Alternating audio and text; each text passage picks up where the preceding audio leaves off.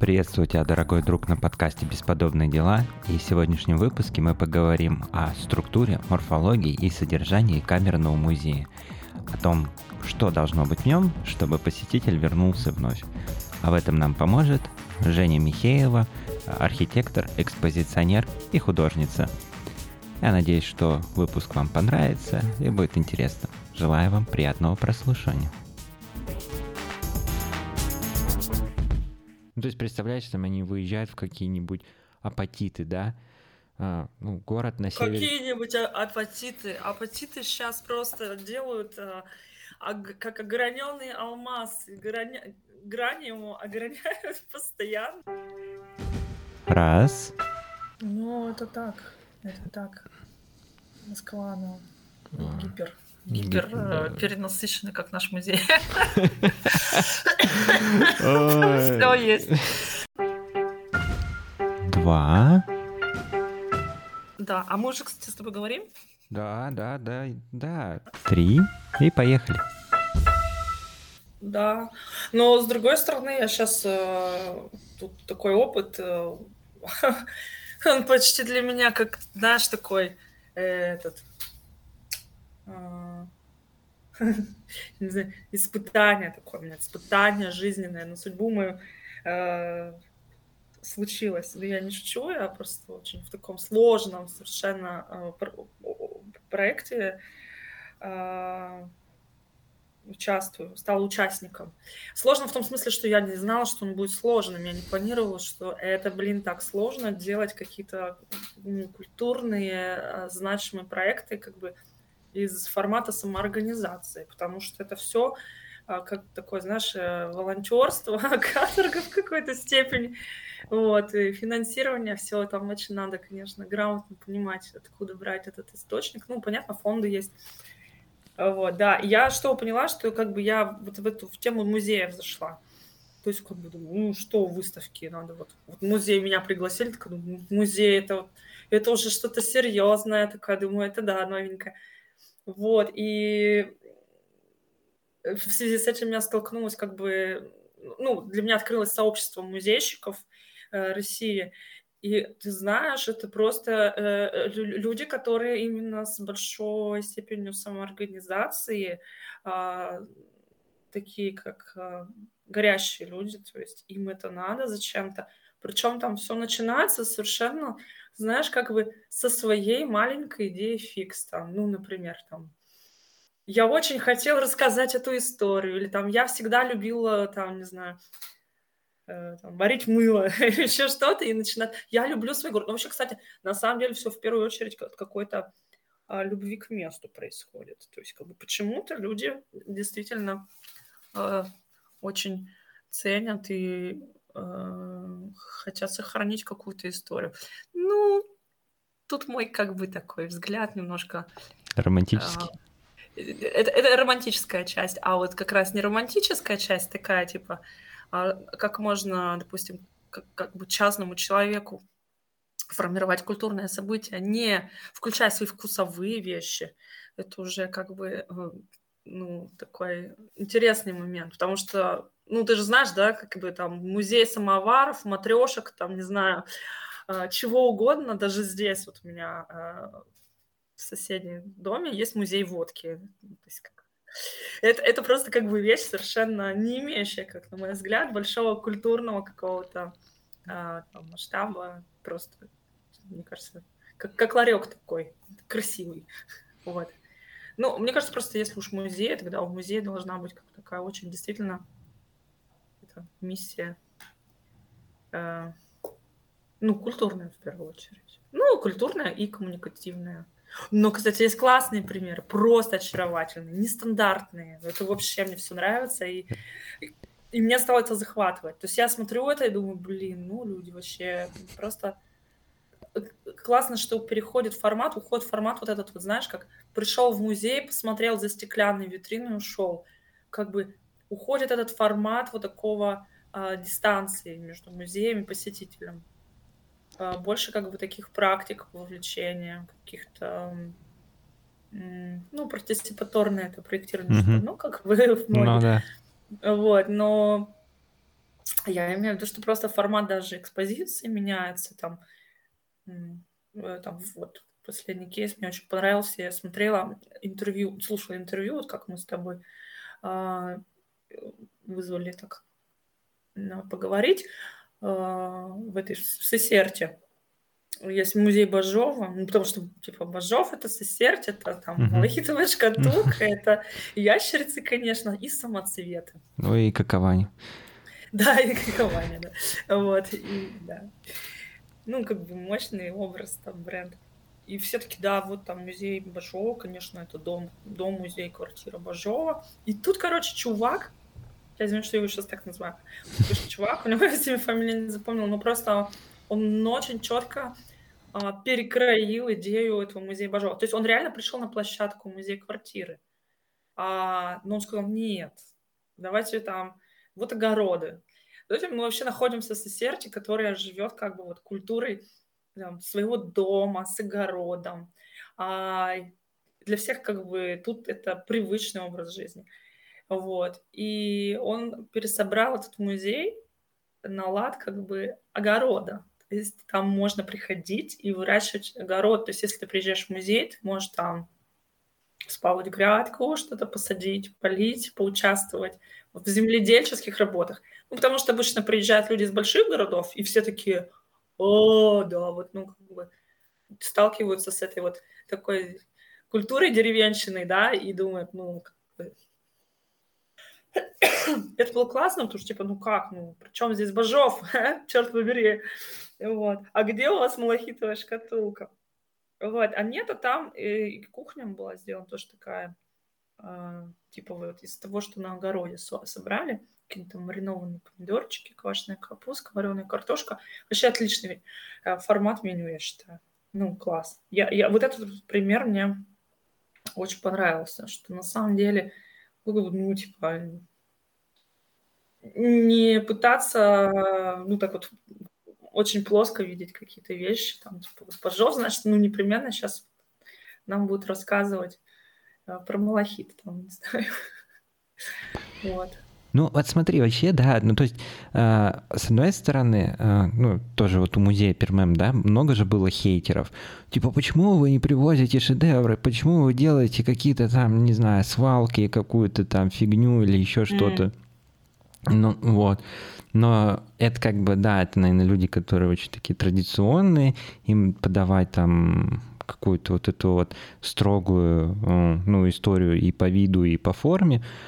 А с другой стороны, э, взять, да, действительно небольшие города, да, где нет каких-то других культурных пространств, где ты не сможешь ну, провести какую-то такую партисипаторную ну, партисипаторные мероприятия или выставки, где а, ты там не только на Бажову и Малахит посмотреть, да, а, но еще и там, как, да, вот, как огород свой сделать. Это же тоже получается как третье место, и люди там взаимодействуют, э, ну, дружат, я не знаю, там э, борются с какой-нибудь там одиночеством, депрессией или какими-то другими своими такими а, ну, какими-то проблемами, да и потребностями.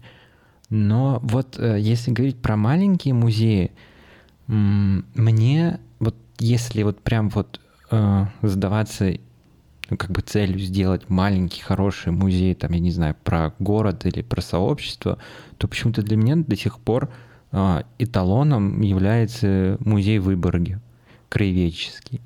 Там есть все, начиная от детского пространства, заканчивая такой очень крепкой а, целостной и насыщенной экспозиции про город. Это нужно ну, постараться сделать. Вот мы с Кристиной э, ездили в начале сентября, прям 1 сентября, э, в Тюмень на сутки. Просто мы типа купили билет в 8 утра э, или... А, нет, в 11 вечера мы уехали туда, приехали в Тюмень утром рано и уехали типа в 12 часов ночи. Вот просто вот, ну, 12 часов гуляли по городу. Mm-hmm. Вот. А, ну, так как мы интересуемся тем, мы решили посмотреть, что есть вообще в Тюмени. И ты представляешь, к своему удивлению, мы не смогли найти э, хороший музей, не краеведческий, никакой. Вообще они все очень такие мы заходим в Краеведческий, а там, знаешь, э, облезлый э, этот Тетерев, которому уже лет 80, он еще с Советского да, Союза да. достался в наследство. Угу. Потом какой-то там песочек, вот этот кинетический с подсветкой, где можно написать там «Алена, я тебя люблю», Ваня 4 В.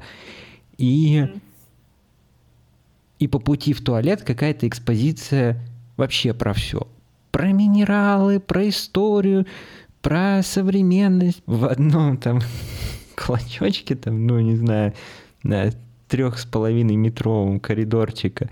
А, вот на стенах просто видишь все. Вот. И да, ну, как бы если выбирать формат ну, какого-то такого маленького музея, то, конечно, лучше сделать какое-то камерное пространство. И, ну, вот ты начала говорить про, ну, инициативу, да, что люди сами ну, хотят mm-hmm. этим заниматься, у них какая-то идея фикс. Ну, а получается, так оно и есть. То есть, ну, как бы вот без вот этого порыва и желания ты ничего не сделаешь хорошего. Ну, тут, э, смотри, да, я думаю, что, может, даже вот когда выходили, там тоже был хороший такой а, порыв сделать. Просто а, тут же вопрос как бы актуализации музея, ну, на мой взгляд, хотя и традиционный музей все-таки там, ну, в России их э, я, я тоже, кстати, любитель, э, если куда-то еду, вот на такие прогулки на, на один день, это, конечно, зайти в какой-нибудь прям, ну, там, краеведческий музей, там, то есть э, самое простое. Вот, и там в общем-то, в целом всегда одинаково построена экспозиция, по большому счету. Но это и неплохо, как бы для вот как вот такая Википедия у тебя. такая объемная, очень быстрая. Ты зашел, а ну понятно, тут раньше жили, это ели, это этим работали, это носили. А, и а, а как бы и до наших времен. Э, кстати, немногие доходят до этой стадии экспонирования. А что сейчас интересно? То есть, как бы хорошо, прошлое посмотрели. А, мне кажется, что вот э, получается, что ты говоришь про формат камерности. Окей, да, это как бы касается, ну, как бы осознавания там масштабов и как бы что можно впихнуть, в том числе как бы и просто физически, да, пространство небольшое. Мы как раз, как раз этот музей, который, о котором сейчас говорю, в котором работаю. Он очень маленький. Вот. А, и это как бы и минус. Ну, кажется, что ну вот, не размахнуться. Но мне кажется, что и плюс, с другой стороны, э, с точки зрения, что это может быть как бы приятное, просто дружелюбное место. Э, ну, мне кажется, что вот про... Но то, твой пример тоже включает как бы попытку сделать что-то привлекательное, там, сделали эту песочную анимацию. Ну, это не знаю, мне кажется, это очень похоже, знаешь, на какой-то торговый центр, и там есть вот эта комната для детей, чтобы э, они не отвлекали родителей от покупок. Ну, ну, ну, от... ну да, ну. Ну, понятное Наверное, дело, что... для ребенка сделано. Ну да, ну то есть... Но с другой стороны, вот э, в Нытве, кстати, есть музей ложки. Он Где? тоже в Нытве. Нытва, Пермский край. Это вот 50 а, километров я... от Перми. Ну, я до туда не доезжала. Не-не-не, ну я тебе просто рассказал. И всем остальным, кто не знает, где Нытва. Ну как не знать, где Нытва? Ну ё-моё, это же ну, третий город в России. Ну, потому что приезжаешь в Пермь там на денек, и все, Перми, Перми уже вот, вот так вот уже вот. Все успел, поел там везде, в вкусных ваших местах, сходил в музей.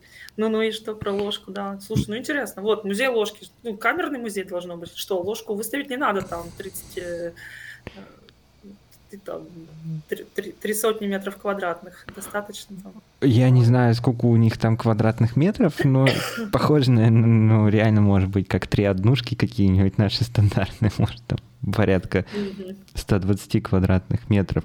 Но там э, от ложки серебряный какой-нибудь 18 века или еще и даже какие-то археологические раскопки там датируемые ну, там, веком восьмым, девятым, вот, заканчивая ложкой из Макдональдса. Вот. И тоже детское пространство, но оно такое достаточно, ну, простое, вот. Но зато, да, сама идея нетривиальная. Ну, конечно, наверное, повеселее будет, чем, или даже не знаю, если попробовать устроить конкуренцию между музеем водки и музеем ложки, кто бы победил? Музей рюмки, наверное, да? Музей рюмки, да. Но я не была, не могу, кстати, сказать ничего по этому поводу. Но мне кажется, что важно сторителлинг, который получается. Так-то получается тоже э, удивительная история, что как бы вот сейчас сторителлинг, он присутствует у нас и вообще в, в нашей как бы привычном пространстве. То есть э, если делаешь пост в Фейсбуке, он должен быть интересным. Если в Инстаграм заходишь и подписываешься на кого-то, потому что ты не можешь уже не, не смотреть, как у человека дела, или там, то есть как бы вот этот вот формат сторителлинга, это получается, что действительно, ну, для музея сейчас, конечно, по большей части э, говорю, что важный как такой образующий момент. Но и хорошо, вот, ну, э, музей ложки. Я знаю, что у музеев есть такая, как, такой вопрос, и такой запрос даже, что окей, к нам еще второй раз вернуться, а, а еще к нам зачем вернуться, а, и так далее. То есть вот я вот думаю, интересно, у камерных музеев такое вообще возможно? Ну, то есть, то... Э, ну, как бы экспозиция исчерпана, история ну, рассказана, ну, ну, ну, ну, понятно. И все. Все понравилось. В принципе. Так нет, ну вот э, если есть что-то кроме экспозиции, то, конечно, вернуться. Но там, не знаю, бабушки придут э, в пятницу там обсудить что-нибудь или там... Ну, типа событийка какая-то, да. событийная программа. Угу. Слушай, вот э, недавно мы записывали выпуск, вот, и встретили молодого человека, его зовут Руфус. А я его знаю по литературному клубу, ну, как кружок там такой, у музея Пермем был подростковый кружок, и там а, подростки, школьники вот э, собирались, там, ну, группка, может быть, человек 10-12, и они друг другу там стихи своего собственного сочинения рассказывали, или а, это был просто книжный клуб, то есть они а, читали литературу и делились своим мнением, плюс это еще же ведь было бесплатно, тепло, хорошо, тебя никто никуда не прогонит, вы собираетесь после школы, после, так скажем, самых простых педагогических испытаний, и вам просто, ну, как бы вы в такой зоне комфорта а, занимаетесь своими, там, как бы, делами ну, с той целью, с которой вы собрались. И, то есть вот у камерных музеев, да, наверное, событийка, но, с другой стороны, камерному музею, может быть, даже проще экспозицию поменять. Вот э, ты сейчас а, в каком проекте участвуешь? Для какого музея? Что делаешь? Я... Это вот первый в моей жизни музей. Не знаю, последний ли. А, а как же Пермем? Ну, я имею в виду, что именно музей, как вот именно музей нужно сделать целиком музей, а не просто... Эксп... Понятно, что я за экспозиционные задачи отвечаю, но они там как бы... Вот ты знаешь, мне после Перм, Перм, а, так как я все-таки занималась временными экспозициями, а, это все-таки не то же самое, что делать э, музейные экспозиции. Ну, оказалось, для меня тоже столько открытий произошло и, и ну, в профессиональных каких-то задачах. Вот, потому что, ну, понятно, временные экспозиции, они там как раз-таки протяженность отличается там сколько выставка, и, и хватит. Вот. А тут получается, что нужно э, тут нужно как бы много слоев подключать, что как бы показывать. И ты знаешь, я пришла к... Я не знаю, так как в этом проекте у меня нет э, как сказать, я не в составе профессиональной музейной команды, мы все как бы набиваем шишки, мы все проходим этот опыт. Я серьезно говорю. Как стартап, да? Это, слушай, стартап. На самом деле, я думаю, я тоже говорю, что, ребят, это что-то как-то не музей, это вообще стартап. Потому что у него там столько задач. Это музей... Я сказала, что за музей, нет? Не нет, сказала. нет, нет. Это музей в Твери, а, музей аптека братьев Юргенсон. О. Вот. Э, Ну, таки, ну да, то есть такое аптечное я, дело. Угу. Я сейчас просто комментарий быстренько ставлю, извини, что перебиваю. Да просто в, в Перми угу. тоже есть э, типа аптекарский дворик, вот, не аптека Бартминского, которая там еще давно уже развивается, а вот именно от э, Перинформации они делают аптекарский дворик, вот, и вот они тоже как бы пытаются сейчас сделать и экспозиционную часть, и событийную. Ну, будем посмотреть, как говорят. Посмотрим, да, вот будет. тоже очень интересно посмотреть, потому что как бы получаются очень близкие кейсы. А, я тебе скажу, что делать музей аптеку это совершенно не новость. Их очень много, во-первых, по России музей аптек. Сейчас а, я в какую-то сейчас справочную информацию шла и забыла, о чем мы сейчас с тобой пытались э, Про стартап. Про пространство, да. А, я пришла к выводу, что, как мне кажется, музей должен быть достаточно гибкой экспозицией.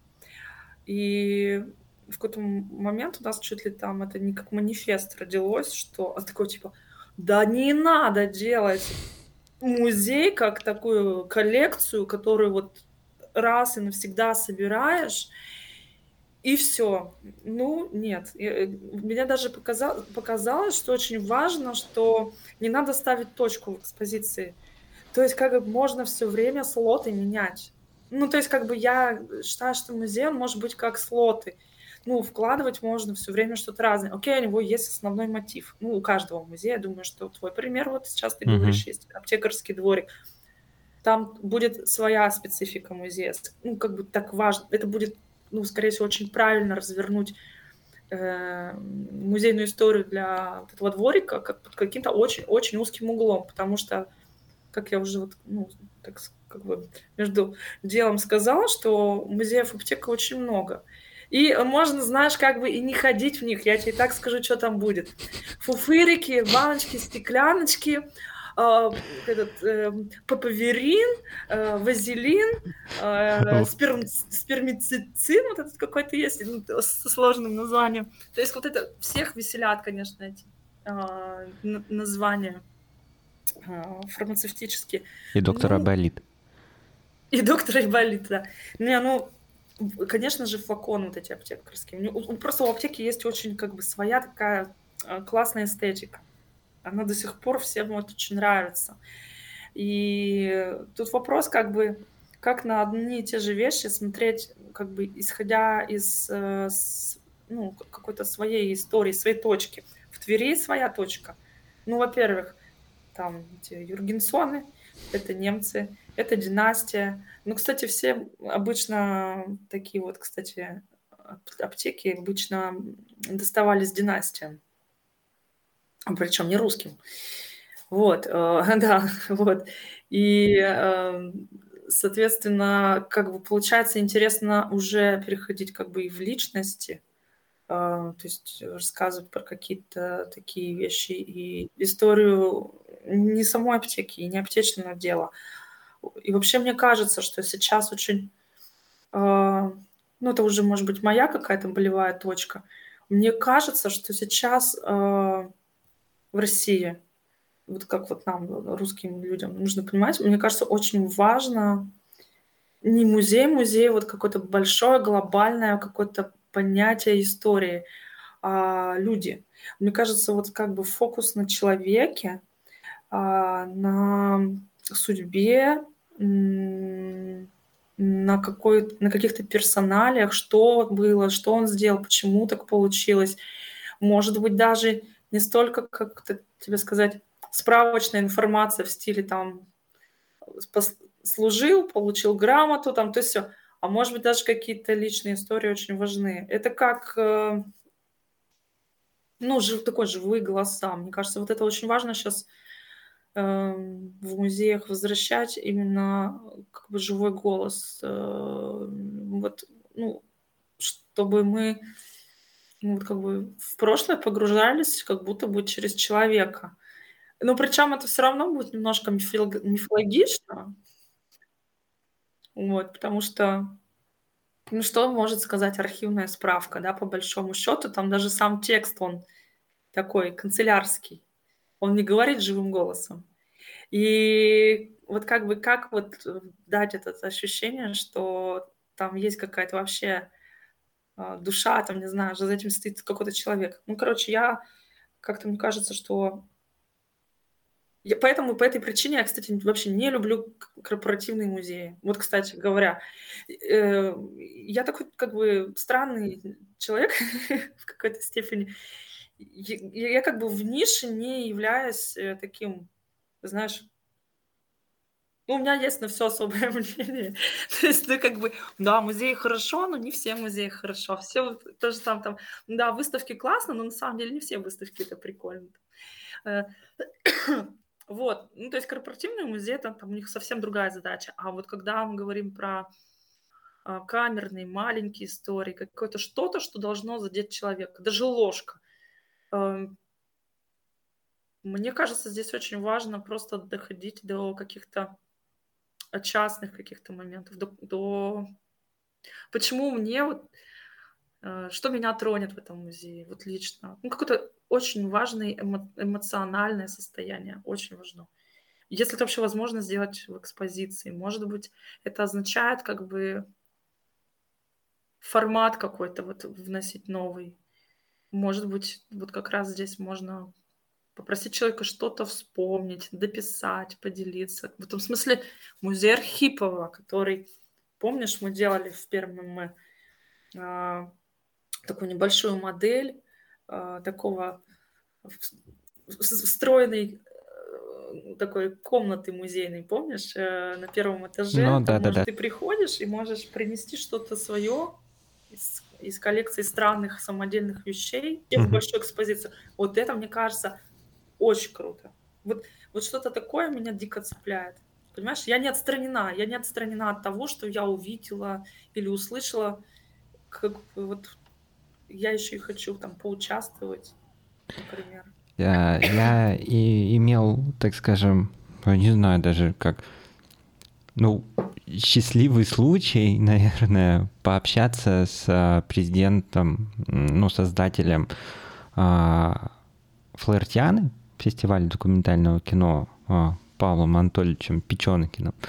И вот э, он рассказал, что кино и документальное кино в особенности это вот как раз э, консервация линейного и нелинейного, да, то есть есть mm-hmm. факт исторический, да, там, например, та же вещь, и есть нелинейная ее история создания. И когда ты смотришь пленку, то ты видишь вот это вот чередование линейного времени, нелинейного. То есть э, факт, ну так, как такая, не знаю, событие, точка, да, в нашем вот этом вот временном континууме, и а, то, что стоит за этим фактом, да, то есть ты можешь а, собрать экспозицию просто, да, ты говоришь канцелярские там какие-то клише, да, из архивов, но при этом а, и выстроить, да, вот полностью вот эту вот всю человеческую историю, да, но если а, не добавить какого-нибудь там а, личного письма кому-то, или mm-hmm. какого-то такого предмета, который будет совершенно интимный и будет uh, выпадать из какой-то вот этой официальной повестки.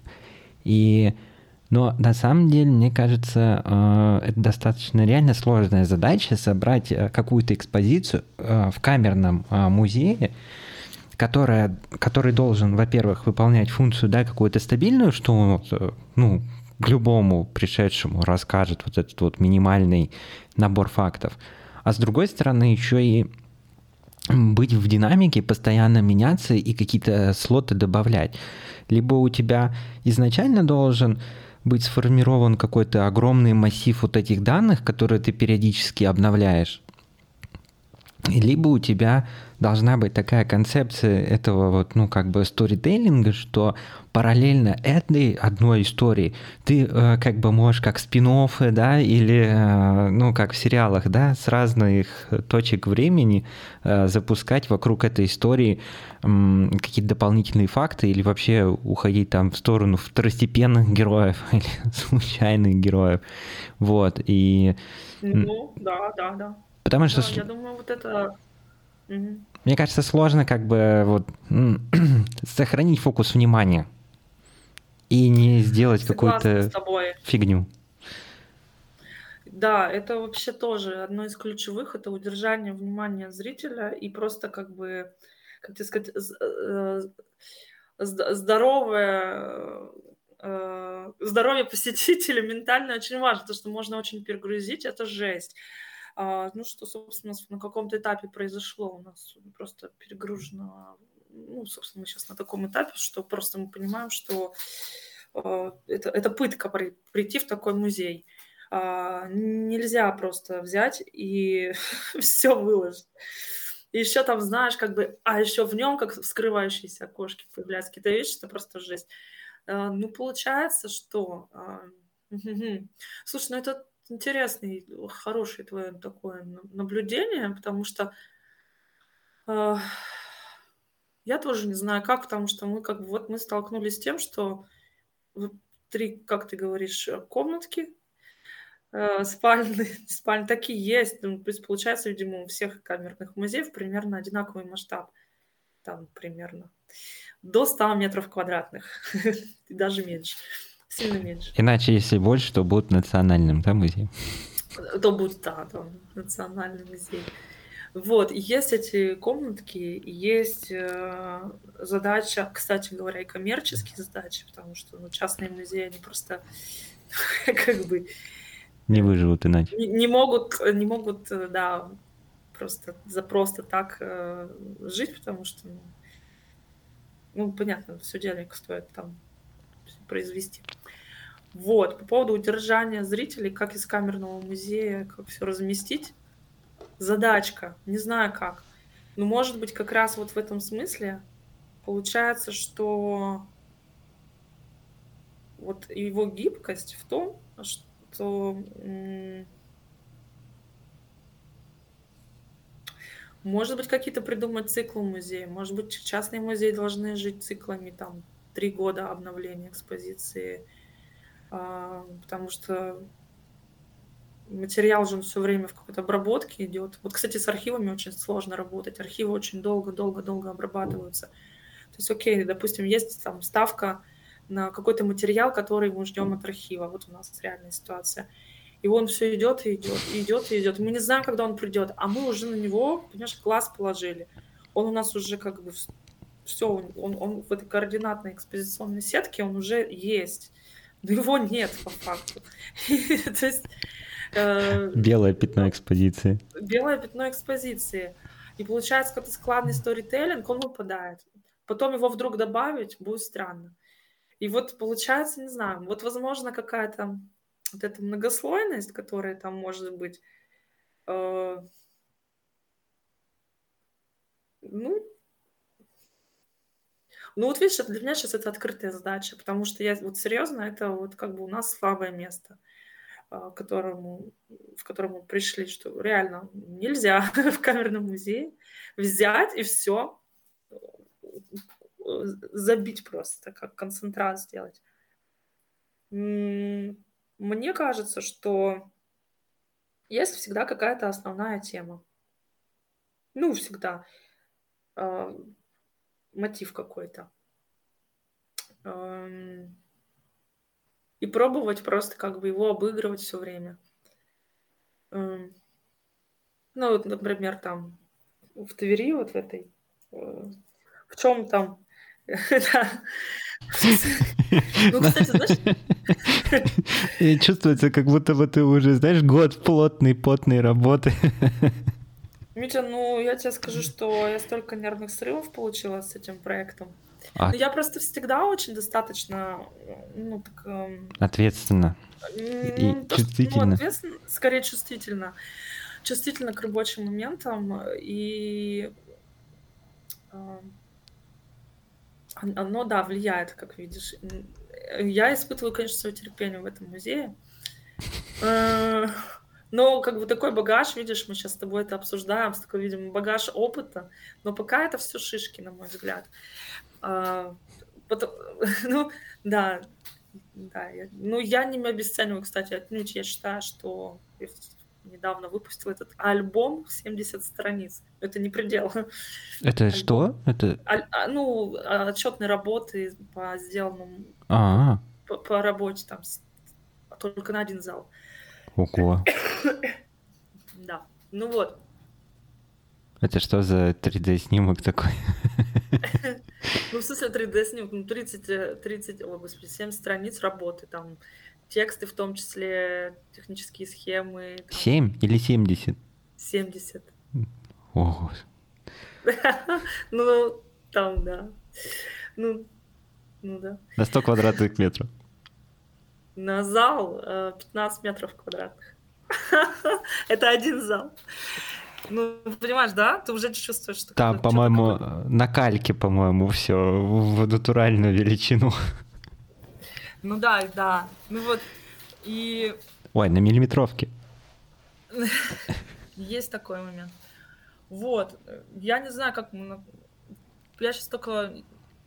Я вообще не знаю, могу ли я вообще эти задачи как бы понимать, как это делать, потому что... эм, Ну, потому что у музеев есть там э, реально много функций. Это вот э, разместить экспозицию, э, какую-то историю включить. образо- То есть это какая-то типа просветительская, образовательная функция музея. Есть коммерческая функция, чтобы какие-то деньги с посетителя поиметь. И это должна быть не идиотская история. То есть, кстати, вот эти все магнитики в музеях и шелковые платки, э, ну, я смотрю, просто у всех очень сейчас вот этот мерч, э, он у традиционных музеев очень boring. Мгм. Вот. А, а мерч это круто. Есть классный мерч. Вот выставка на Севкабеле у Энди Уорхол. Мгм. Если вы был офигительный мерч. А что там было? Э, Ну, как бы, ну, понятно, Энди Уорхол Мгм. там сам по себе уже привлекательный. Там был э, банан, например, Энди Уорхола. Можно М. было себе купить. То есть у тебя дома ну, такая мягкая игрушка, банан. Ну, нетривиально И- получается. Ну, классно вообще. Мгм. Очень качественный мерч был сделан. И как бы все покупалось, все хотелось купить. Это я тебе сейчас один пример привела. А у них там было как минимум, не знаю, на любой кошелек ты мог купить. От карандашика до значка, до классной серьги. Э, Ну и там, ну как бы и би- любой биеннале, там Уральская тоже, кстати, на мерч делает ставки. Ты, наверное, тоже замечала, там все ходят потом целый год в этих худи с- или с брелками, или с ручками розовенькими. Ну, то есть в этом смысле получается, что даже в камерном музее тоже должна быть какая-то такая фичулька. Вот. Ну и что еще? Ну и э, вот это вот какая-то... Что мы туда зам- замахнулись такого? Какие-то медийные истории очень сложные. У нас, были, да, были очень такие... Вот, вот как ты говоришь, песок э, для детей рисовать. Но у нас вот не уровень песок, у нас там что совсем был такой э, сложный сценарий э, спецэффектов. Лунный Может грунт. Лунный грунт. Нет, не лунный грунт. А ты архитектор, эксп- экспозиционер или как у вас там, ну, у тебя какая роль в проекте? Класс, вот это хороший вопрос. Вот смотри. Есть куратор? Если- Вот, если куратор. Это вообще важный вопрос. А, Куратор был, Мне нравится, куратор был, точка. да, и, и всплыл. Не, ну... Куратор важная фигура. Вообще, у всех своя задача в проекте, понятно же. Э, Скорее всего, вот как бы то, что ты говоришь, как разместить в камерном музее все-все-все на свете не утомить э, и не убить э, посетителя, и не устроить ему камеру пыток, мне кажется, что это кураторская работа. Но это совместно, наверное, с экспозиционером, Ну, архитектором. поня- да, обычно, да, это делается, конечно же, не то, что там все там молчат, что-то втихушку шелестят, э, делают мозгами, а потом такие вот. Это, конечно, коммуникация. Вот. Но куратор, он как бы вот придумывает, а как мы сейчас тут развернем все вот это вот и покажем. То есть такая ну, стратегическая программа. И смысловая. Кстати, смыслы вот еще. Один слой. Смысловая. Зачем? Почему? Вот, ну да, и, соответственно, все это как бы форму экспозиционер уже говорит, давайте это засунем сюда, это вот так покажем, это можно сюда приделать, там, не знаю. Вот. Э, команд... Вот можно сейчас с тобой, кстати, перейти на интересный момент про роли. Что такое команда музея? Вот, вот что, как она формируется, за кто за что отвечает, как идеальная команда музея. Потому что вот э, я смотрю частные музеи, они часто э, как бы инициатива от одного человека исходит. Ну, то есть вот и рождается какая-то большая красивая идея. А потом уже привлекается чаще всего на волонтерской работе. Какие-то люди вот там на разные виды работ. Ну, наверняка проговариваются задачи. Ну, слушай, если говорить про команду, то э, я бы вообще не выделял э, как бы специфику работы, то есть и область этой работы. Мне кажется, собрать команду хорошую, которая будет друг друга понимать, которая будет двигаться к ну, какому-то единому результату и еще и друг друга подбадривать в каких-то там сложных каких-то таких, ну, как бы точках, да, или событиях. Это, блин, да это вообще, мне кажется, зачастую нереально. Но вот э, мы, да, э, ну мы, да, там, например, э, в Пермем работали, мы все плюс-минус были одного возраста, и нам было всем э, интересно, чем мы занимаемся. Поэтому как бы получалась относительно слаженная работа, да, у нас были какие-то там возможно, недопонимания и конфликты, и, может быть, где-то там когда-то мы ленились, ландрыжничали, что-то пропускалось а, и делалось не совсем вовремя, но в итоге-то все равно оно осуществлялось и реализовывалось. И э, вот сейчас, э, ну, как бы я вот смотрю на другие коллективы и смотрю вообще как бы уже получается, ну, мне, в общем, казалось, что то, что было в Пермем, оно было как бы само собой разумеющимся. Я не мог себе представить, что где-то есть по-другому. И вот сейчас я смотрю на другие как бы вещи, там, у знакомых, у друзей, да просто вот так, где если ты что-то услышал. Блин, я такой думаю, ага, угу. То есть, а, как этот, да, прикол, а что так можно было, знаешь, там, пять часов ты такой встал и пошел. Или там типа, мне надо сделать это, а я такой, ой, да, что еще неделя впереди, там еще квартал впереди, да вся жизнь вообще впереди, пойду-ка я там это пивка где-нибудь бахну и потом спать завалюсь. Вот, но вот если говорить про команду, особенно если это реально камерный музей и ну, нет особых денег, то я думаю, что либо люди должны максимально представлять, понимать себе ответственность, какую они берут на себя. И если они не дают отчет этому, то лучше вообще не связываться с этим. А то получается так, что есть семь человек, трое как бы относятся к этому проекту, что ну не спеша, ну погоди, ну подождем, ну не получилось и хрен с ним. Ну знаешь, вот такое вот – а четыре человека собирают отчеты на 70 страниц, там а, бомбардируют архивы, пытаясь э, добиться чего-то, а, потеют, да, а, радеют, потеют и э, как бы стараются и хотят что-то сделать.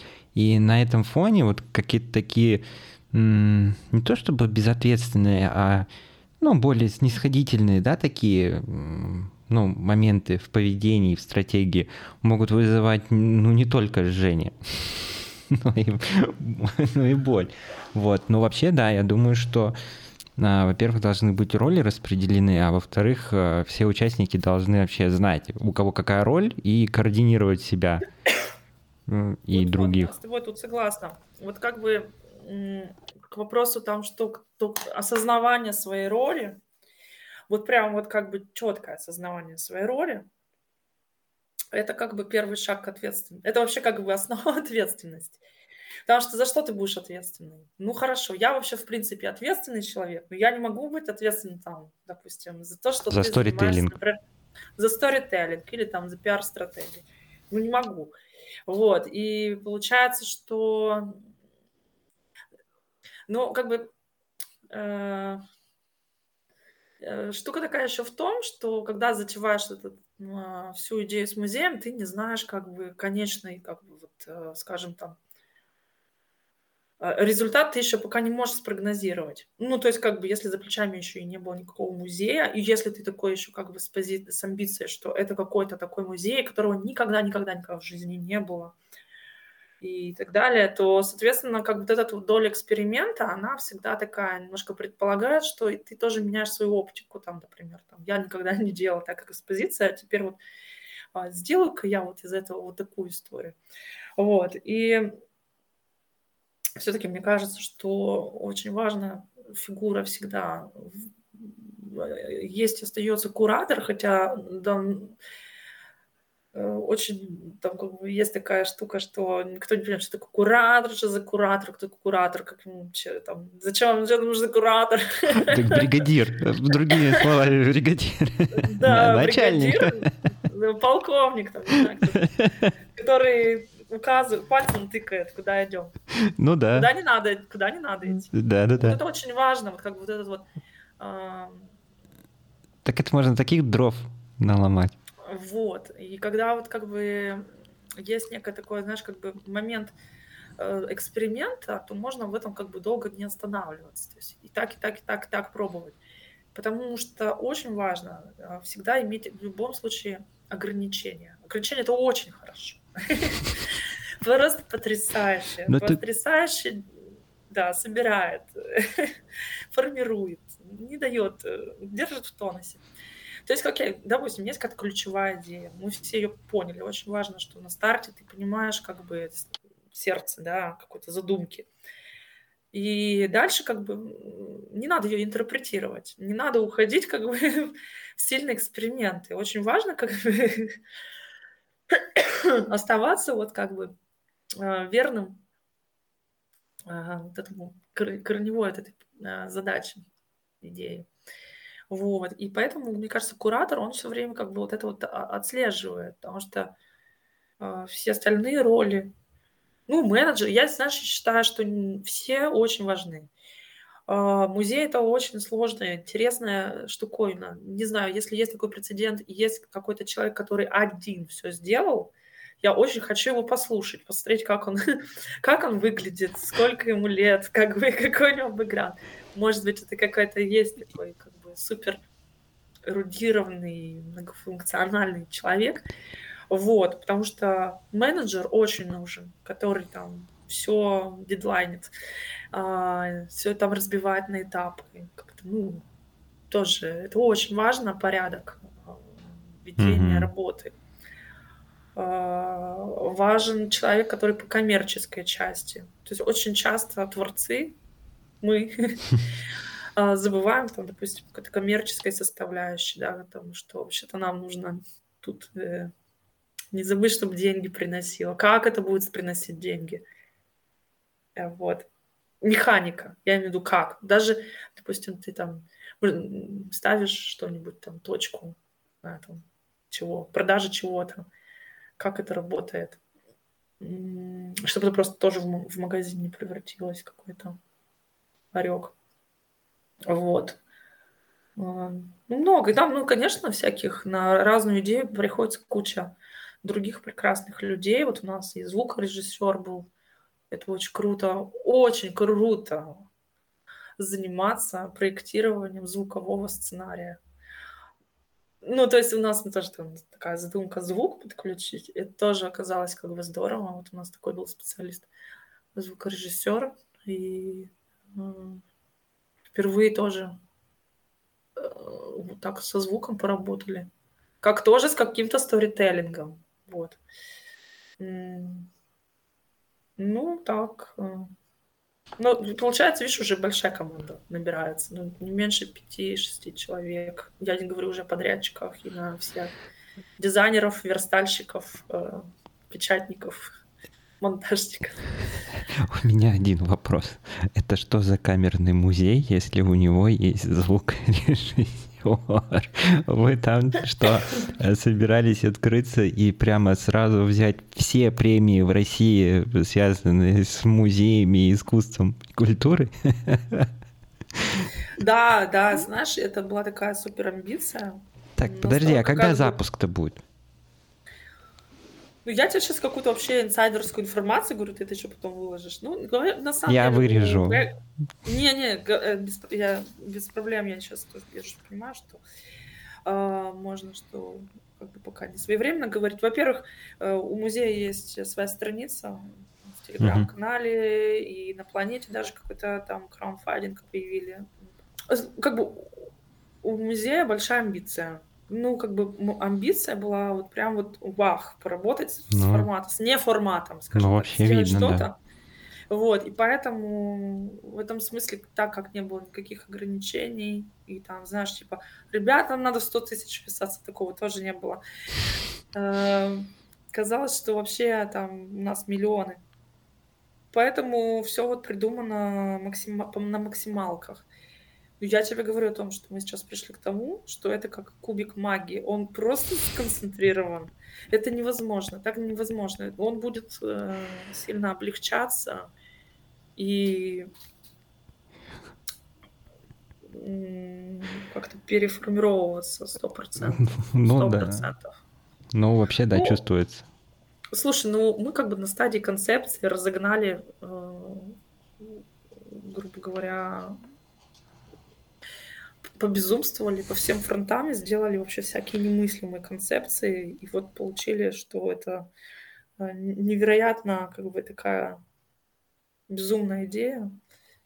Вот. Слушай, ну см- насчет звука, ты, ну, как бы, смотря как ты себе это представляешь.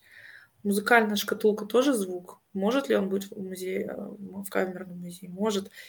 А если там говорить о каких-то действительно сложных сценариях это, конечно, пространство большого музея. И я вот тут хожу в Польше, в музее, и в современные, и вот звук, он как вот один из таких важных э, каркасов э, ориентирования в экспозиции музея работает. Он не является доминирующим, но он является невероятно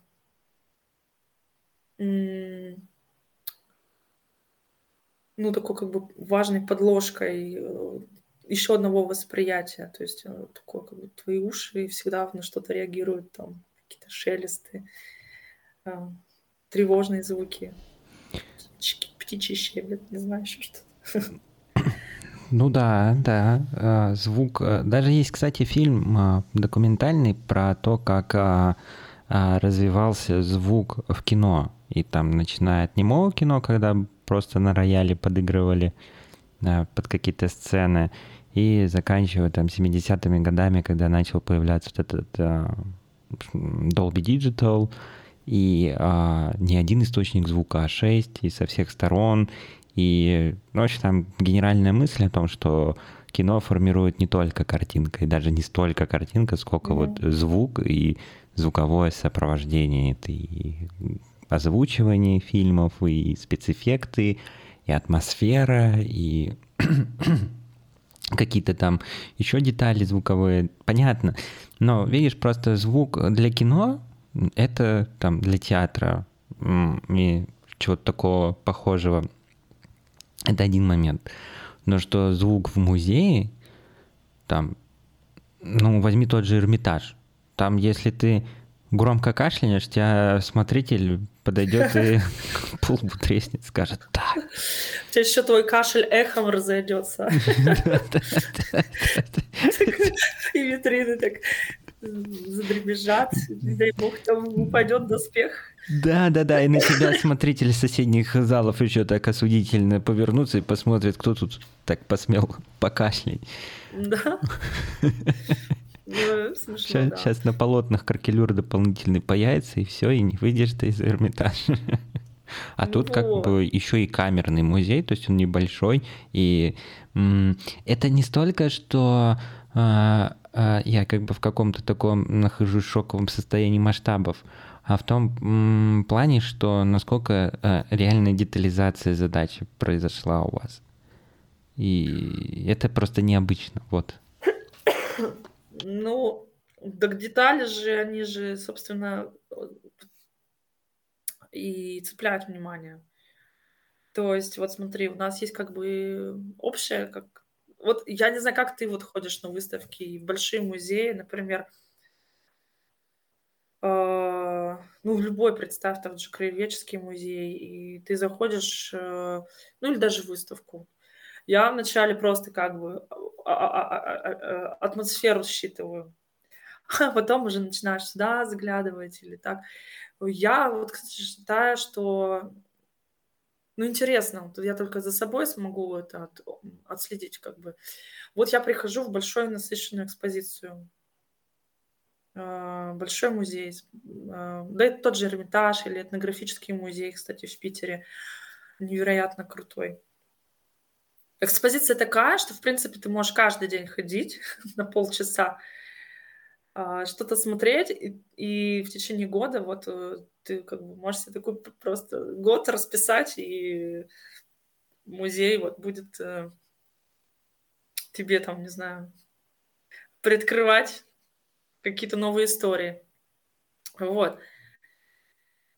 А, а в камерном музее получается, что нет такой возможности э, но деталировка тоже нужна. Может быть, действительно какая-то деталировка здесь должна быть более упрощенная. Возможно, кстати. Ну, я не знаю, мне кажется, а, музей должен, а, ну вот для меня, например, а, с нынешнего, вот меня взять, современного, mm-hmm. то, что мне нужно сейчас, я бы хотел иметь спокойный,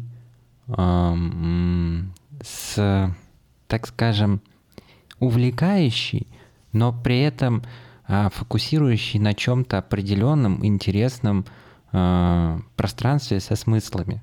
То есть я, во-первых, должен увидеть эти смыслы, ну, то есть они должны быть, ну, считываемыми. Ну, то есть сразу же, да? Не то, чтобы, может быть, и сразу же, но не угу. в смысле, что это должен быть, знаешь, как вот а, сейчас какие-то такие сложные нагромождения иногда бывают, что если ты, а, не знаю, всю литературу с времен античности до современного не прочитал, то ты ни хрена не поймешь.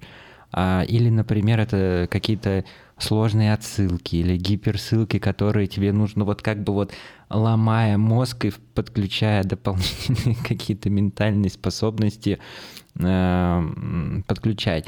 Нет, оно должно быть умным, э, в меру просветительским и э, ну, может быть, это у меня какой-то такой эмоциональный фон нынешний, э, такой несколько ну, взбудораженный, да, то есть он неспокойный. То есть мне, наоборот, хочется чего-то такого, где я бы смог отвлечься от э, каких-то рутинных дел или, наоборот, вообще не рутинных, а поместиться вот в какое-то такое...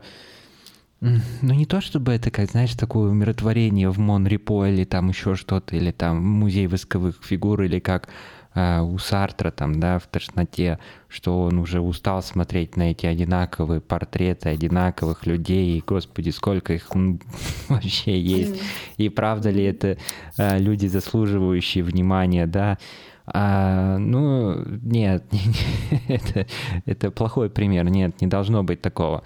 Но при этом это, ну, не знаю, может быть, как какая-то э, хорошая книга или э, хороший фильм.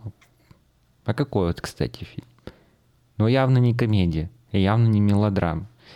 Может быть, это должно быть такое какое-нибудь старомодное приключенческое кино, где есть там главные герои, бандиты-разбойники, э, какие-то там э, случайные вещи, э, пейзажи, Слушай, может быть даже не быть, например, таким нафталиновым, а сделать что-то как э, фильм «Выживший» с Ди Каприо. Он же ведь тоже, получается, есть экшен, есть история, есть исторические факты, а, красивейшие пейзажи, а, хороший саунд. А, мне вообще повезло, я его смотрел в Питере в первом а, кинотеатре России «Аврора». А он такой старенький, но а, такой законсервированный, все, мне кажется, э, этапы жизни свои. И там не было ни тепло, ни холодно, но там вот это была именно та температурная, те температурные условия, которые ты смотришь э, на экране. И там действительно вот герой там вот так вот согревает да, руки, да, да, да, и там э, показаны вот эти вот э, зимние долины Северной Америки, и ты тоже так же хочешь сделать, погреть, потому что, ну, достаточно прохладно, фильм длинный, ты сидишь, не двигаешься. И вот это реальная 5D получается. Во-первых, ты, ну, в старом здании, старинный кинотеатр, холодно. Слушай, ну классное такое сравнение, принос на пример как бы кино, потому что кино погружает. То есть, как бы, если ты оказываешься в кинотеатре, то, собственно, уже и, и уже внутри. Вот. И вот это вот переживание, оно совершенно как бы синхронизируется с картинкой, да. А, да, но у тебя еще такое 4D произошло, ты говоришь, что у тебя там Э, даже температура воздуха подходила под этот фильм. Ну вот ты знаешь, я считаю, что это тоже очень важный момент, вот такие настройки. Они как бы, понимаешь, это же вопрос... Если вот, кстати, говорить, э, недавно вот вышло интервью у классного экспозиционера, я сейчас э, в этот раз хочу сказать его фамилию, если я сейчас быстро, но, скорее всего, я не найду. Ну, в общем, тоже молодой архитектор, но опытный. Вот. И э, я с ним абсолютно солидарна, что, собственно, я его сейчас хочу вспомнить. Как, какое должно быть экспонирование? Экспонирование должно быть э, перешибать. перешибать, то есть как бы... Что это значит? Э, ну, оно должно быть очень деликатным, аккуратным, а, то есть а, у тебя есть что-то, что ты показываешь, это смысл, это суть, как бы зерно, да, э, экспозиции. А все остальное, оно как бы должно это раскрывать, ну, какой-то такой очень хороший обволакивающий фон. И вот даже ты говоришь про температуру, ты, может быть, как бы это не в курсе, но, например, кондиционер настроен на уровне, это тоже проектирование там даже запахов и звуков э, и покрытий. Это как, как бы все не случайно, все аккуратно спроектировано. Оно должно работать, как бы, наверное, на какое-то правильное создание атмосферы, погружение. Погружение, конечно, очень важно. Сейчас мы перейдем к классному э, трендовому термину под названием иммерсивность. Вот. Э, потому что, ну, тоже вот в этом камерном музее наш, э, наши все концептуальные наработки, я как бы тоже в какой-то момент эм, я не в деталях уже копалась, потому что у нас нет данных по деталям, я тебе говорю, у нас то есть этот архив, то мы его не дождемся. Будет ли здесь стоять это письмо матери, не будет. Э, сюда, ну, короче, вот э, я шла от общего образа, то есть как бы экспозиция для меня вот для музея, она была такая тотальная инсталляция. Я говорила, что давайте просто это будет Э, не вот э, не конкретно функционал витрина, здесь витрина, здесь у нас экран, а вот, вот образ в целом, он вот как бы сразу настраивает э, пространство, сразу формирует это пространство без указания деталей. Там, что здесь конкретно, будет ли здесь микроэкран или еще что-то. Оно как бы все в целом как такое, знаешь, ходячий замок. ну, то есть ты такой, ну, может, вот это, кстати, э, и страшно, что это слишком такой сильный образ. Вот. Ну, за неимением конкретики, а, за неимением каких-то четких материалов и жесткой как бы структуры экспозиции, а, ну, начинаешь мыслить просто как бы общими мазками. Ну, вот как бы, да, здесь нужен такой запах, здесь нужен такой-то а, звук, здесь нужны такие-то материалы лучше подойдут для ощущения там не знаю, атмосферы и так далее. Ну, вот такой подбор от общего к конкретике. До конкретики... Конкретика — это уже следующий вопрос. Не знаю, может быть, даже можно применить какой-то такой подход, знаешь, что ты начинаешь потихонечку собирать, а, какой-то просто минимальный набор придумать, mm-hmm. и потом уже его, может быть, добавлять какими-то историями или набирать, убирать что-то. Ну, то есть, знаешь, что такое? У тебя как IT а, какой-то подход. У тебя версия 1, версия 1.2, версия 1.3, а то, да. А то, знаешь, получается так, что реально даже не только кубик, то есть э, маги, там не бульон, а курица из кастрюльки выскочит, знаешь. Э, ну да, будь здоров. Ой, да, ты прав. Ну, да, я тоже считаю, что это важно, вот как бы скидывать, ну, как бы э, закладывать в момент... Сейчас я чихну снова, не могу. Прости. На меня чих навалился. Ты заболела? Я, да, кстати, немножко уже на финише болезнь. А, сезонный, наверное. Сейчас я не могу, мне надо чихнуть. Да давай. не могу, не получилось. Ну, короче, да, э, так, вместе с Чехом у меня ушла мысль. Постепенное беди. Да, я считаю, что это очень важно. Это вот как вот э, змеи скидывают шкуру. Ну, то есть вообще очень важно не застывать. Вот как бы, э, знаешь, как это э, довести до финиша все, там, вбить последнюю ручку и гвоздь, и все, и все, и вот только вот так. Нет, очень важно апгрейд, чтобы был возможен постоянный апгрейд, замена. Ну, как бы слоты, не слоты, но имеется в виду, что убирать, добавлять какие-то истории. Вообще-то как бы это же... А, музей же, он же может все время чем-то наполняться. Ну, я, как бы вот этот как бы сторителлинг заключается в том, что как сказки. Вот ты там читаешь сказку, сегодня одна серия, там вторая, третья. Это же вопрос просто как бы придумать вот эту вот а, повествовательную такую конструкцию. Вот, черт его знает, мне кажется, вот это тоже очень важно. Потому что, ну хорошо, вот, кстати, может быть, это и есть тоже такая важная как бы идея. Идея даже в том, как, как мы говорим, большой-большой длинной истории, или это многосерийность, или это в каждой истории, в ней есть такой типа а, прогревчик такой. Mm-hmm. А, ну, знаете, вот здесь такая есть история, ну, ну, подождите пять минут или там годик-другой, мы вам в следующем расскажем. сезоне. Не... Да, они еще не созрели, она еще зреет, это как бы история. То есть такие как бы вкладыши могут быть там. Мне кажется, это классно. Ну, и это может быть как бы есть тоже момент проектирования. Потому что же проектирование это же не в буквальном смысле придумать э, конструкцию полки. Конструкция полки придумается только тогда, когда. Ну да, ты поймешь, для чего это полка. Да, для чего, ну, как работает здесь. Нужна нам большая полка или, может, одну поставим? Просто у нас маленькие истории. Ну вот видишь, у нас это, э, это уже получается как рабочее совещание. Все, я член вашей команды. Кстати, кстати да, так ты так волей-неволей, но получилось, что да, ты такой фидбэк дал.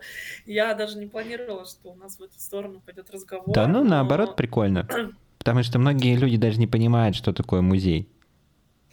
Да, слушай, клево, видимо, какая-то. Действительно, у меня тоже э, накопилось, ну, действительно, этого первого, ну, такого, честно сказать, разного опыта, потому что музей еще не открылся, я вообще не знаю, как бы при всем, при всех наших креатив, его высокой степени креативности, э, как мы сейчас интересно сможем довести его. Может быть, может быть, вам нужен этот сторитейлер, знаешь, у вас есть э, экспозиционер, куратор, архитектор, дизайнер, подрядчики, электрик, э, но вам поможет хороший стори- сторителлер. Да, э, я тоже говорю э, все время, нам еще нужен кто-то в команде. Э, ну, еще, знаешь, кстати, классный человек какой есть. Называется пользовательский опыт.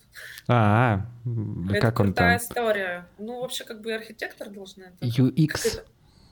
А, эссе- Господи, как-то они... UX, QX, по-моему. UX это называется, да? Ну, А, получается, user... э, А, что, user experience. так. experience, да, UX. Да, да, да, да, да. А, ну вот, видишь. У вас там какой-то Да. терминатор, гибрид, получается, а не команда. Ну, у нас... Киборг.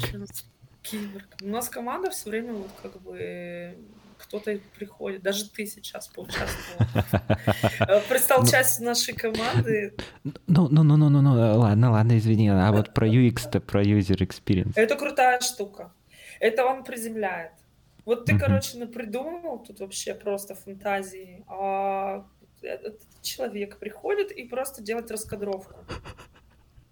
Вот он такой говорит, так, хорошо, как мы заходим в музей? Мгм, здорово. Куда мы идем дальше, почему?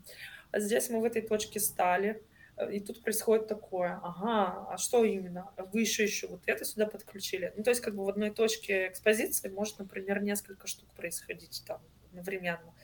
И как бы он говорит, так, что-то перегруз, перегруз, это что, 10 минут он будет слушать аудио, да вы что? На- да вы что? Ну, то есть как бы надо, надо этот момент продумать.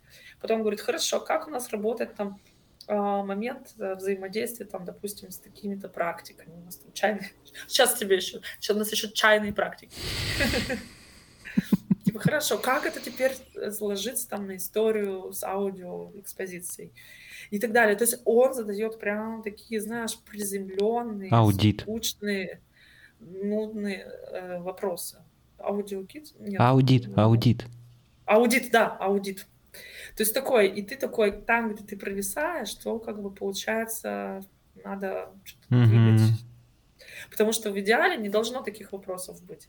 И в идеале не должно быть только одного сценария просматривания экспозиции, кстати, э, линейного какого-то. По-моему, это очень скучно. Ну, типа, как бы, знаешь, сюда ходим, сюда не ходим.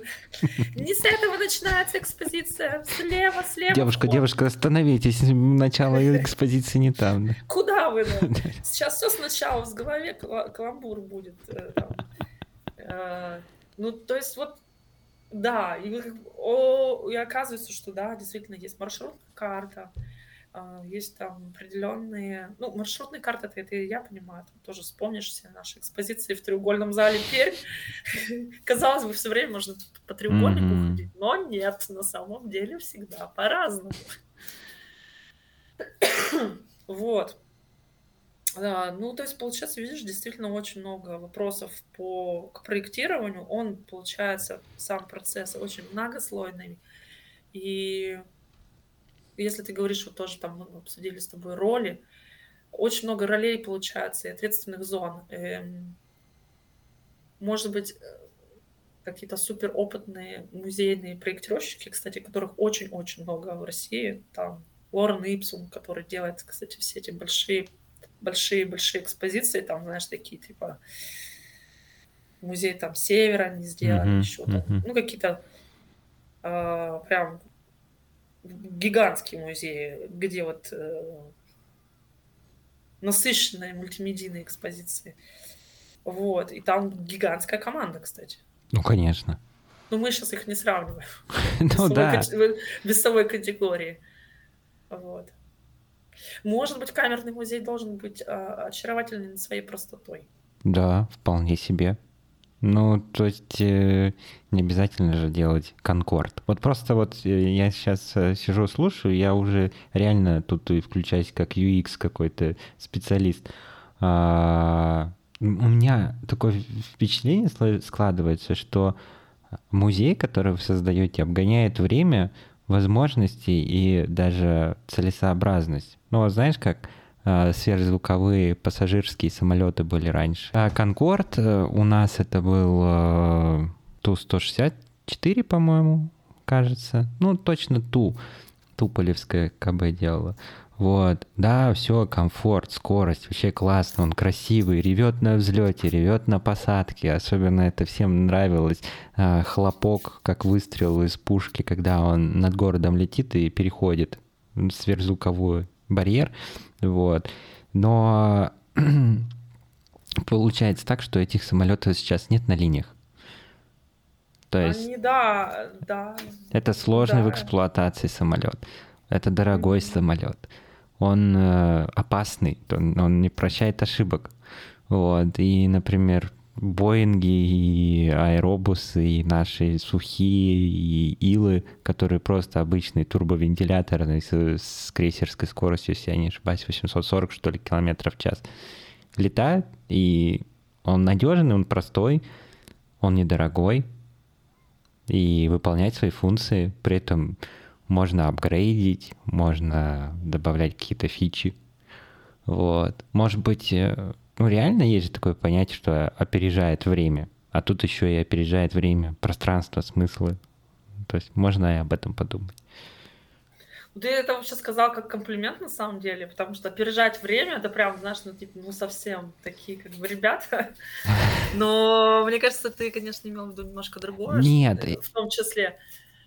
Это да, это и подчеркивает... Своевременность каких-то решений, возможно. Ну, это и... Это, это с одной стороны и комплимент, а с другой стороны это как бы... Наблю... Об... Наблю... Предупреждение об опасности. Да? Ну, типа наблюдение, что, может быть, стоит э, реально как-то э, где-то снизить, например, напор. Или mm-hmm. как-то сделать, как ты говоришь, а, так скажем, прия... э, простой, но симпатичный, с какой-то грациозностью или, э, не знаю, особенностью какой-то, особенной чертой. Ну, да, я тебе хочу сказать, что это классная, даже концептуальная такая вот с точки зрения э, комментарий как бы с точки зрения концептуальности своей. Ты говоришь, вот он может быть простой, а потом усложниться, там, нарасти какими-то вещами. Причем это же может быть, как сказать, знаешь, такие вещи. Это сейчас это своевременно, это естественно, как бы все всего свой естественный вход. Я вот как бы за такую, кстати, и жизненную стратегию, в принципе. Она, во-первых, жизнеспособная, оказывается, и она какая-то, как тебе сказать, ну, экологичная с точки зрения вообще как бы здравого смысла и вообще как бы учета времени и и как бы нашего времени пипец у нас просто сейчас что-то как бы каждую неделю что-то происходит и каждый год обновляются смыслы ценности э, и, и вообще как бы взгляд на на все на большое что было там например на историю. Или какие-то болевые точки меняются. Каждый год меняются болевые точки. Это что-то, вот мне кажется, как бы получается, что если быть актуальным, то быть как бы вот в этом смысле актуальным, то есть как бы соответствовать, э, попадать эм, в дух вот э, в, воздухе. В дух времени. В дух времени, да, мне это очень нравится. Как бы так это сделать, это здорово. Ну, э, получается, что смотри, я сейчас твою идею, вот твой комментарий хочу перевести на Э, такую как бы стратегическую штуку. Это же может быть как суперклетка, да, то есть смотри, ну, это даже на примере, вот у нас музей, оно, музей растения, кстати, называется, концепция музея, сейчас еще одно. То есть как бы, окей, вначале это может быть самое примитивное зернышко из двух долек, да, оно же может разрастаться, потом у него появится веточка, на этой веточке там набухнет э, плод какой-то там и так далее. И это мне нравится. То есть как бы не обязательно сразу как бы нести такое многолетний дуб туда поставить сразу с корнями. Пусть оно прорастает потихонечку и вызревает тогда, когда к этому все было благосклонно, почва была для этого. Да. Такая терапевтическая. Ну а, да, стратегическая сессия переросла в терапевтический. Это... Ну, да. Слушай, хорошее сравнение с э, деревом. У меня вот совет дома в прошлом году в декабре посадил сосну. То есть они прямо mm-hmm. в мерзлой земле, теперь минус 30, снег, зима, ну, mm-hmm. обычный пейзаж. А, выдолбили лунку, где-то там выкопали дерево, причем не маленькое, а ну метра три. То есть это mm-hmm. прямо уже взрослое дерево. Посадили его в декабре. Я вот с огромными глазами смотрю на это, думаю, блин, все же весной сажают, а тут декабрь. Это вообще что за сюр? Ну и в итоге эта сосна просто погибла, вон они там желтые стоят, то есть они не принялись. Ну, то есть мало того, что это взрослое, там, дерево так еще в декабре сажали. Может и правда, да, действительно, из семечки вырасти дерево — это вполне хорошая идея. Ну, точнее, она выглядит реально разумной. Ну, разумной и да, и посильной. Ну да. А еще я вот подумал, что, наверное, самый э, такой интересный человек в команде это реально коммерческий директор или тот, кто будет заниматься про стратегией продаж потому что он тоже может, знаешь, вовремя остановить. А вы такие с гордостью, все уже такие, всей команды. Пойдем, мы тебе покажем, что мы сделали и придумали. И там драконы, феи. Он такой, так, посчитаем, сколько это стоит, а поделим на количество билетов а, входных. И как мне это продавать? Да, как это можно продать? Покрывает ли это хотя бы производство? и когда будет прибыль. Нет, я с тобой согласна абсолютно. Это тоже очень важный момент. Это как бы вот обсчеты, понимание, что как это все приносит э, доход. Кажется, что тоже, ну, грубо говоря, не знаю, наверное, я бы очень хотела в какой-то момент стать таким как бы человеком насмотренным, пережившим, с опытом. Э, как бы, ну, у меня задачи там архитектурные и художественные ну, как бы чувствовать, да, это дорого. Ну, помнишь тоже, там, ДСП дорого, а, что там недорого? Нет, ДСП недорого, а фанера дорого. Делаем все сразу же там, из этой стружки. Это то же самое. То есть как бы выбирать по, по сеньке шапка. То есть как бы, ну, блин, ребят. Ну, тут еще, знаешь, такой есть момент, что все же сейчас тоже борются за рынок, за количество, за притяжение, за просматриваемость, за привлечение аудитории. Ну, то есть как бы на... невозможно приманить человека, например, в Тверь, в любой другой малый город, на, например, какую-нибудь там штучку ну, такой непонятный вообще, не, неинтересный. Должен быть прецедент, понимаешь, да? Даже на уровне как бы маленького зернышка это должна быть какая-то Экзотическое какая растение. Какая-то история или это событие какое-то, я ну, вот не знаю, видишь? Я не знаю, как сейчас выглядит Тверь, но я ее видел лет 10 назад. Да? Да. Ты хоть видел? А, ты не видела? Я туда приехала на просмотр площадки, естественно, я всегда так делаю. А, приезжать, смотреть, что, где, где, где работаем. Очень мне было грустно. Это очень депрессивный город. Очень депрессивный город. Ну, я, правда, была в феврале. Прям в феврале, понимаешь? Ну, я был весной. Ну, примерно в одно время мы были. Вот, ну да, и получается, что здесь же еще вопрос э, ценности музея в контексте города. И тут как бы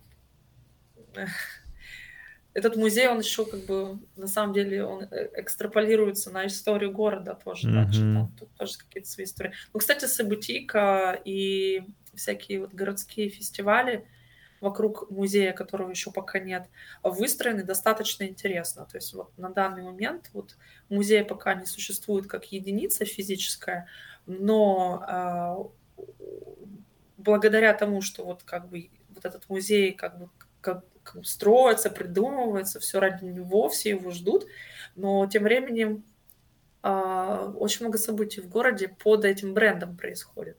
А, ничего себе. Ну, это уже как бы не моя область проектирования, это я тебе ну, рассказываю понятно. просто, просто, что продюси... продюсирование самого этого проекта, оно пошло как бы вот как бы в масштаб не, не, не с музея началось, угу. а наоборот. Как бы. И когда-то это схлопнется в точке музея, видимо. Ну, mm. такой интересный тоже подход. Я тоже не знала, что так можно. Так можно.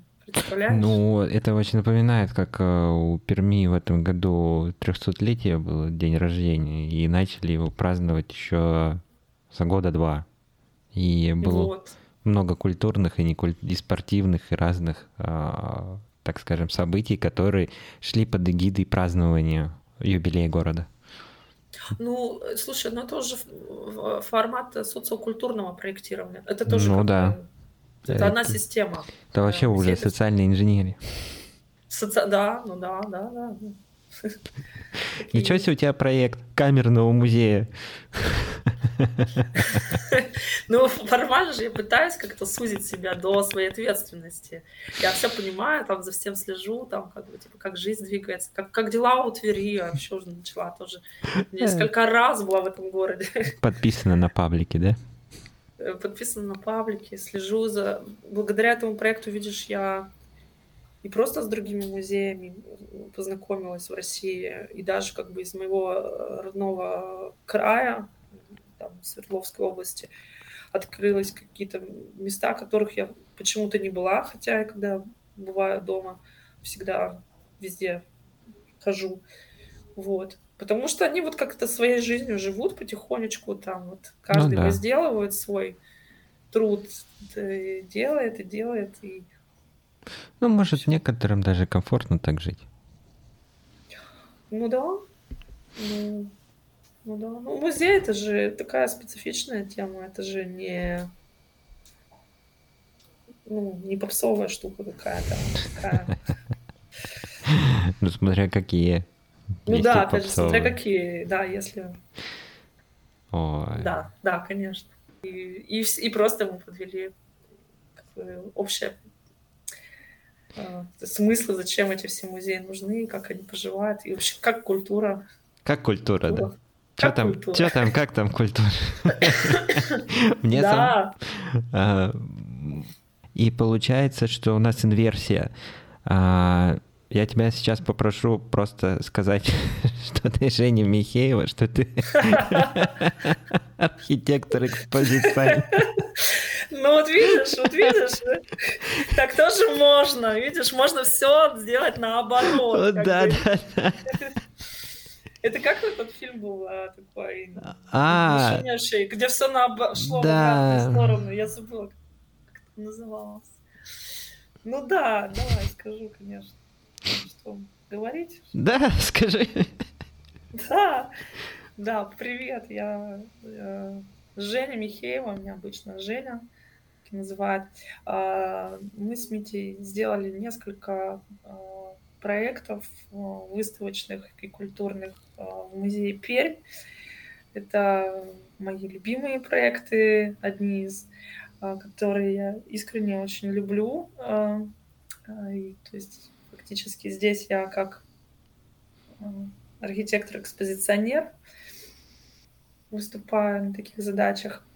Ну, также я вообще художник, поэтому сочетаю в себе такой гибридный человек, который, в принципе, как раз-таки, видимо, сталкивается с очень обширными, сложными, нелинейными задачами, и мне всегда это прям очень нравится на стыке Э, находить решения. Вообще, кстати, очень мне нравится этот метод.